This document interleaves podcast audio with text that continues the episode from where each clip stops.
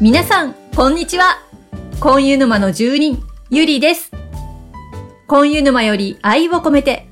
この番組は、韓国の人気俳優、コンユ氏に、沼落ちしてしまったディープなファンの皆さんと、熱い思いを共有するポッドキャストです。今日はインタビューを一つお届けいたします。私はあのドリパスおじさんと呼んでいるんですけれども、秋葉原のドリパスの顔、筒井淳さんにインタビューしてきました。で皆さんドリパスではね、男と女、密偵、あと、あなたの初恋探します。サスペクトですね。皆さんの投票のポチポチの回がありまして、見事上映することができましたよね、今年。ドリパスで上映される映画っていうのはまあ全国あちこちであるんですけれども、なぜか秋葉原だけちょっと変わった感じじゃないですか？秋葉原に行かれた皆さんどうでしょう？筒井さん、このドリパスおじさんの前説があるんですよね。映画の前に筒井さんがちょっとおしゃべりしてくれる。これ私はあの、アナ恋、あなたの初恋探しますの時に初めてドリパス行った時にびっくりしちゃって、わあ、面白い方いらっしゃるなと思ったんですよね。はい、この筒井さんという方、株式会社インコムの社長さんでいらっしゃいまして、平日は会社の経営をしながら、休日は秋葉原でドリパスの上映を運営していらっしゃるんですね。で、今回、このなぜ秋葉原のドリパスだけなんか特殊なのか、11月のサスペクトの上映の前に、秋葉原 UDX シアターの控え室でお話を伺ってまいりましたので、お聞きください。まあ、ドリパスはあの、まあ、投票でね決めるという、まあ、広告費とかではなくって投票皆さんのね投票で決めるっていう感じなんですけどあれあの投票したからポイントが上がるっていうわけでは。ポイントは上がりますよ。ポイントは上がって、なんかいろいろ書き込んだりするとそれも見てらっしゃる。そうですね、うん。あの基本はあの皆さんが見たいっていう映画を投票してくるわけですよ、はい。であるラインで行くとそのじゃあ上映決定うん成立ってなるんですね、はでそれが足らないと残念ながらヒューッとい落ちちゃうわけですうんだからファンの方の絆がもっと強くなるわけですよ。自分の見たい映画自分の応援したいあのスターの方たちが出る時はこれこそ組織票でやらないと、はい。他の組織の映画には勝てないわけです。そうなんですよねだから僕らとしてはそれはそれであの良しも悪しもなくて、あのみんなが見たいのの熱が強い人がファンが多いんだろうからっていうところではそういう判断でこうかける。あともう一つみんなに人気を得てるのにかけられない映画っていうのがあるんですよ。はい。それは配給元があの配っ貸してくれないこと。ああなるほどいろんな理由でね。うーん。著作の一部が取れないとか、うんうんうん。海外のなんかじあの会社がうん半分に権利持ってるとかさ、うん。そうするとあのやりたくてもできないっていうのはありますけど、はい。筒井さんはあの毎週っていうか毎日サイトはご覧になるんですか？ほぼチェックしないと、まあ、ここ終わって、今日もやりましたって帰るじゃないですか、はい。ね途中で電車の中で、はい。まあ、SNS 系見ると、はい。まあ良きも悪くもいろいろ書いていただくんで なんですね。だから僕がその前説をやってる本当はつもりじゃないんですが、はい。あの話が今日はだったとか 悪い方でいくとね。かといってここの今日来てる人たちだけのはい。トピックなニュースですよとうん。いうふうに伝えているのにうん。例えばあのまあ別にこれ言うとまたあれになっちゃうかもしれないけど、まあある方の映画のそのグッズを売りますよってここだけのお客さんだけしか知らない話ですからねというふうに言うわけですよ。そうするともう帰りにはもう出てます。皆さん早いです。なんとかの映画の日に、えーまあ、例えば佐藤さんうんの佐藤健のなんとかを売り出すみたいですが言うと その広告広告戦略を考えたうんところから言わせると。いやちょっとまずいよって。もうネタバレするよっていうかもうバレてんねっつって。まあ最近はだからあんまり言わない。言わないようにしてるんですね。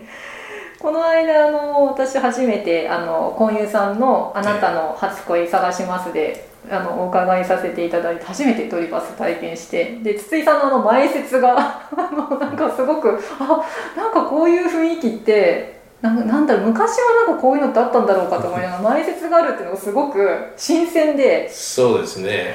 あの始めた時からもう2年半ぐらい前から始めうちがここを見つけて、はい、東宝に言ってここでやるから、あのやろうぜっていう話をして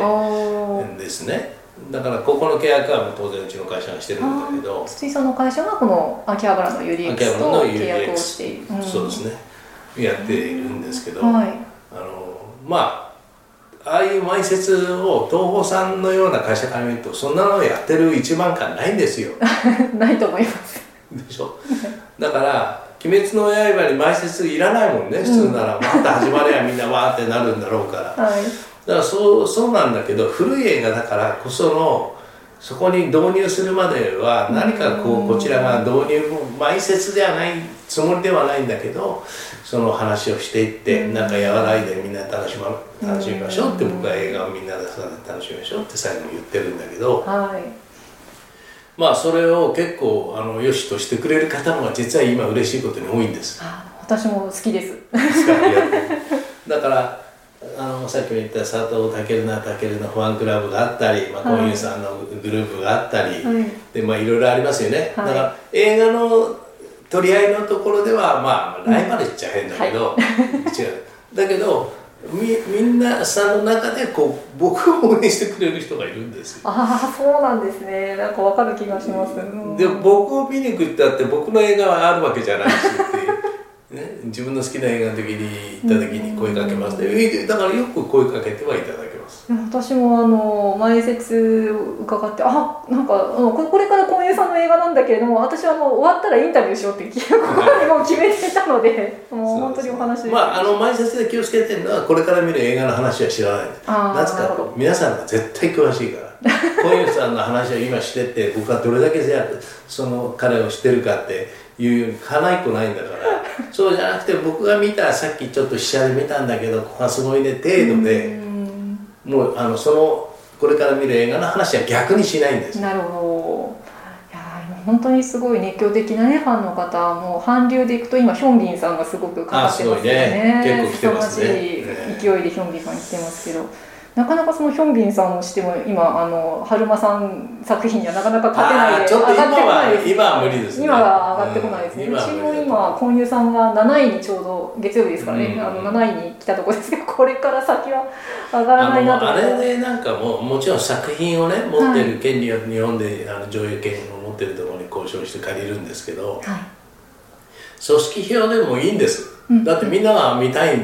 ところがあの組織で申し込んできているのにチケット買わない人もいるんですよ、そうですか。そうすると、うわーっと盛り上がってるのにあのチケットの集計したらあれ、あの成立にならないよこれじゃっていうのもあるんですよ、そうですね。だから応援するならもう上映決定のサインが出るまでやり続けてくれないと上映しにくいっていうのがある、そうすると下手にねその権利を持ってるその会社さん配給会社さんに言っといて「ごめんダメだった」ばっか言えないじゃないですか。なるほどですね。1回2回なしょうがないけどね、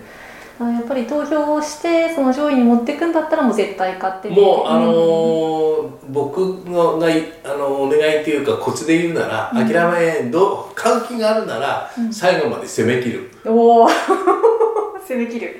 だってそうじゃなきゃ要するに到達しなきゃ上映しないんだから、うん、そうですね,、うん、ねここのライン超えれば上映決定成立ってこうランプがつくでしょ、うそうですね。あの辺のコメントとかもあの筒井さんとか東宝さんの方はご覧になってるんですか？見てますよ。皆さんのコメント。だから、はい、今日この映画終わって帰りにねさっき話してたけどもうあの僕のが喋ってることも含めてだけど よく出てますよそうですか。もうそれであんまりこう「さん何今日喋ったの?」って東方から時々電話かかってくるんですよ。なんで？って「いやもうメール出てるあメールじゃないあれ出てるよ」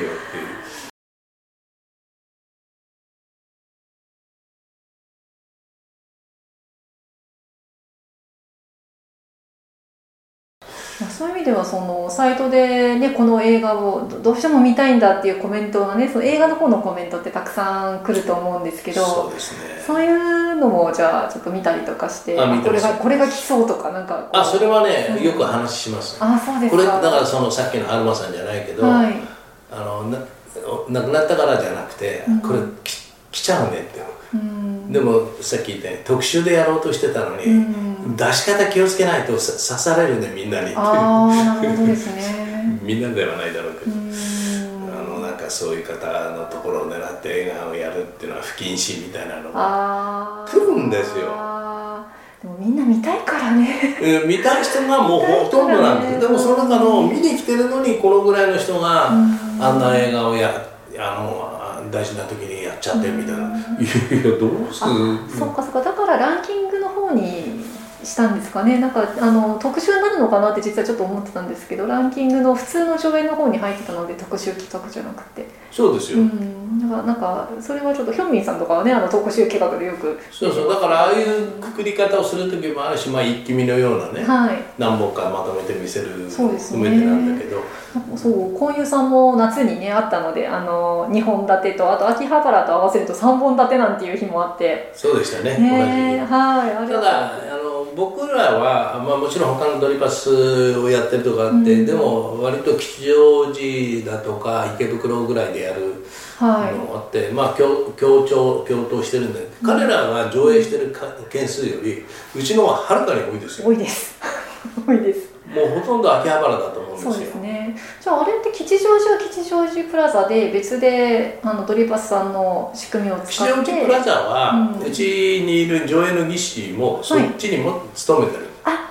仲間なんです。そうなんですね、おー。仲間でまあこんだけ離れてると、うん。そのお客さんの影響とお互いがその邪魔、うん。邪魔っていうのは変だけどすることはないねっていうんうん。でやってるんです、なるほどね。なるほどなるほど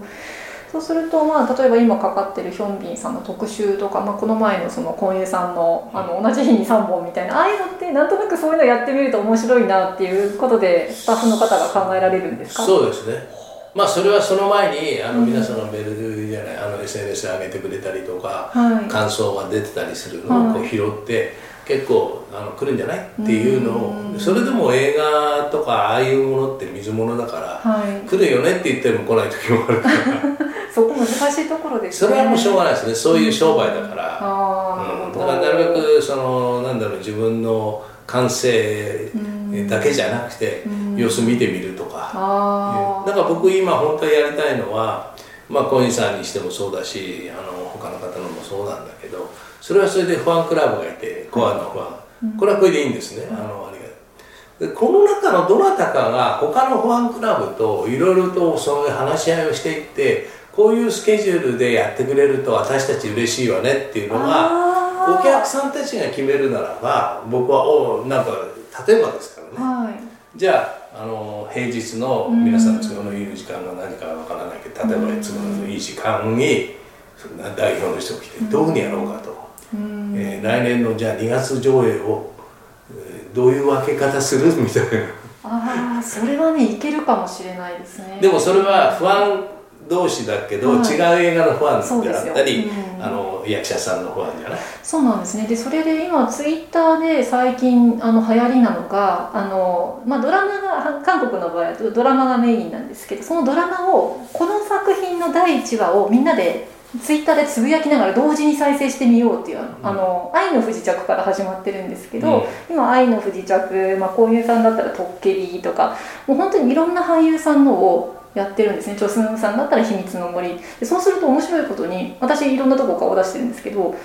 あの本当はこの人ヒョンビンさん好きだったはずなのにあれ？あのチョスンさんの方にいるとかだから意外と皆さんあの私はヒョンビンですっていうだけじゃなくていや婚友ああいさんも好ますよね。きなんです二股三股がね。そう私もあの今み見股ぐらいしててあの婚友さんとチョスンさんとだちっちだゃんからそうなんです。僕ずーっと考えてんですよ、はい。あの応援してくれるのはありがたい。それなるべくそのこれ見たいんですけどなんて、はい。あの帰りにね言われると頑張りますって言ってるけど、はい。頑張る本当はその頑張る方をどうしてあげたらいいのかなと、要するに上映されれば一番頑張ったことになるんだろ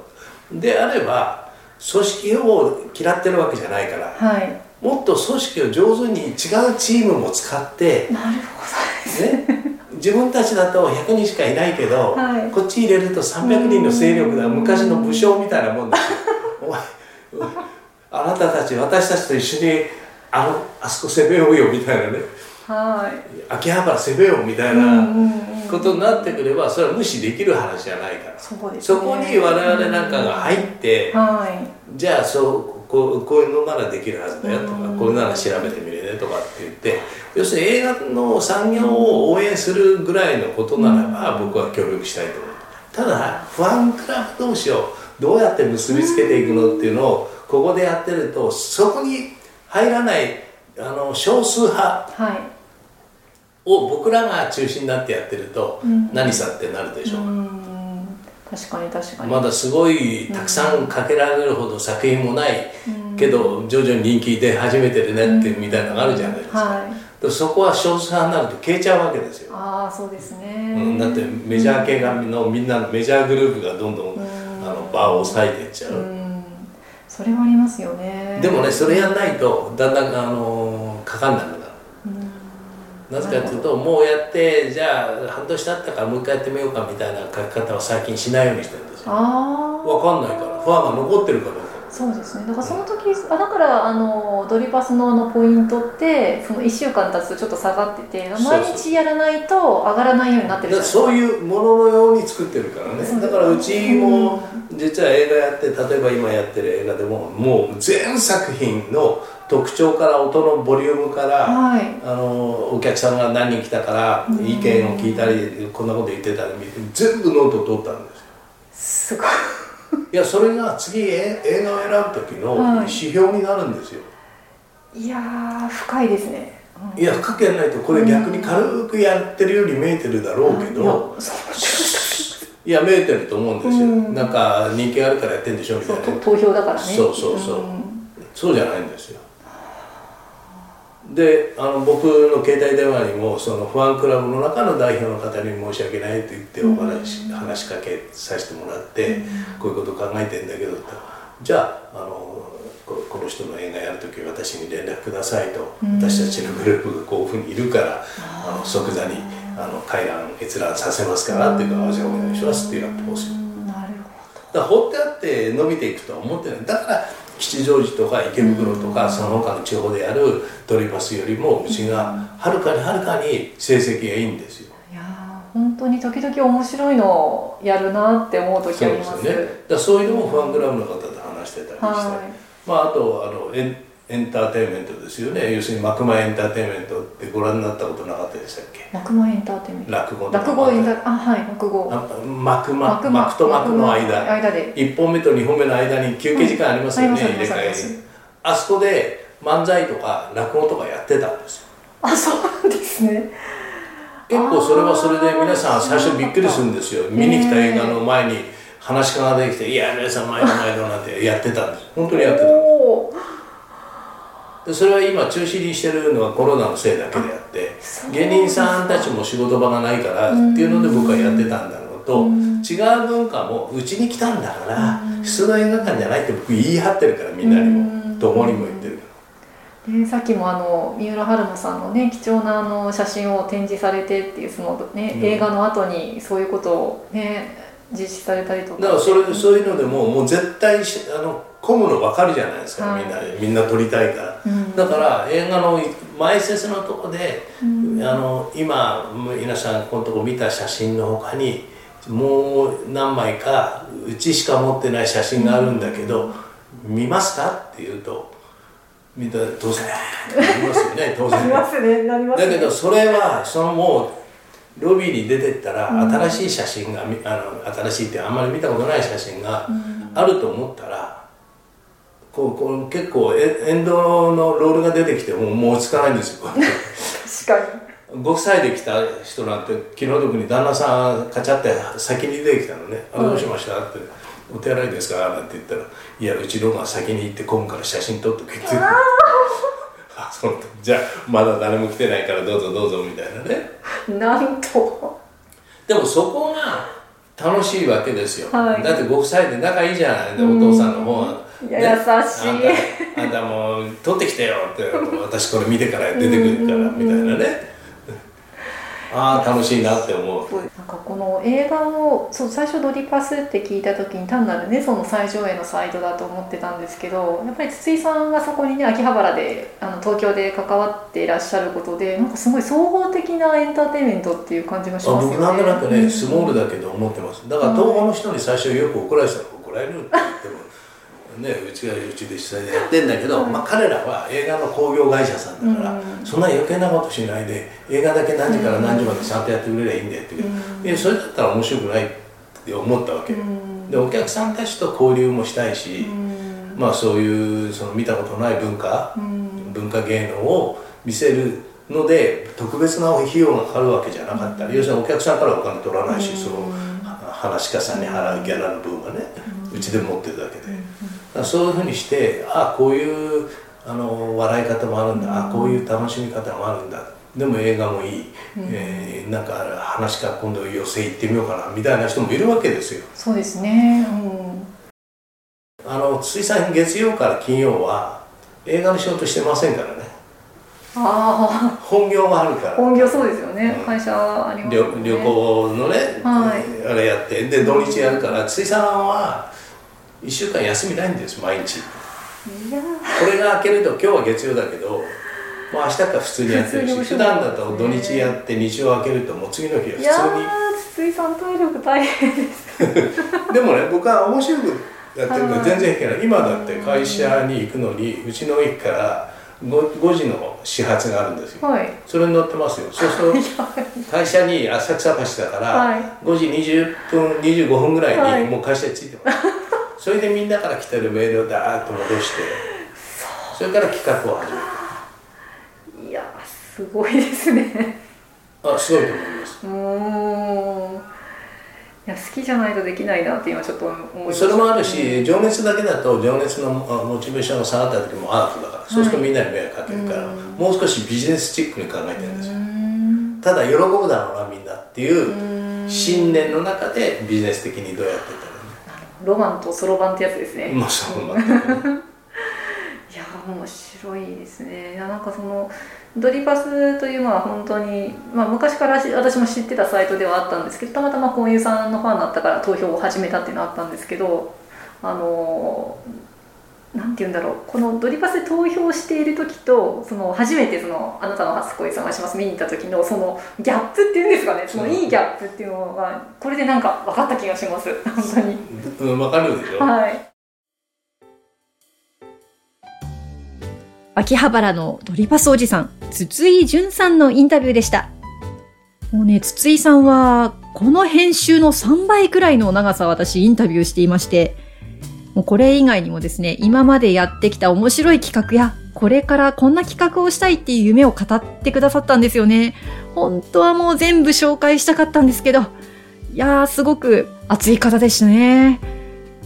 まあ、インタビューでは、あのーヒョンビンさんのね、作品がなかなか追悼作品に押されて上がらないって私言ってたんですけど、えー見事ね、えっ、と、今この収録をしている段階では、ちょうど1位になってまして、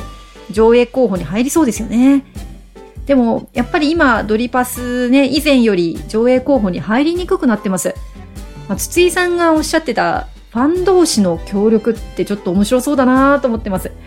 コンユさんファンと別の俳優さんのファン、お互いちょっとチームを使ってドリパスを攻めるっていうのはどうでしょうかね。何か仕掛けたい人がいらっしゃいましたらぜひお声掛けしてみてください。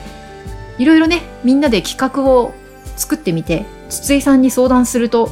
ご協力してくれるんじゃないかなっていう、そんな感じでしたよね。秋葉原のドリパス。このドリパスという枠組みを超えて、ファンとの交流を大事にしてるっていうのが特徴でした。まあ、今までは私も投票を煽るだけだったんですけど、コンユさんの作品、また他のね、韓国の俳優さんたちの作品、もっと楽しむために何かやってみたいな、何かできるかななんて思い始めています。皆さんにも秋葉原のドリパスの楽しさ、ちょっと違うなっていうところが伝わったら嬉しいです。またみんなでたくさん投票して、たくさんドリパス見に行きましょうね。今日もお聞きいただきありがとうございました。今湯氏への思いで、皆様の日常が幸せいっぱいでありますように。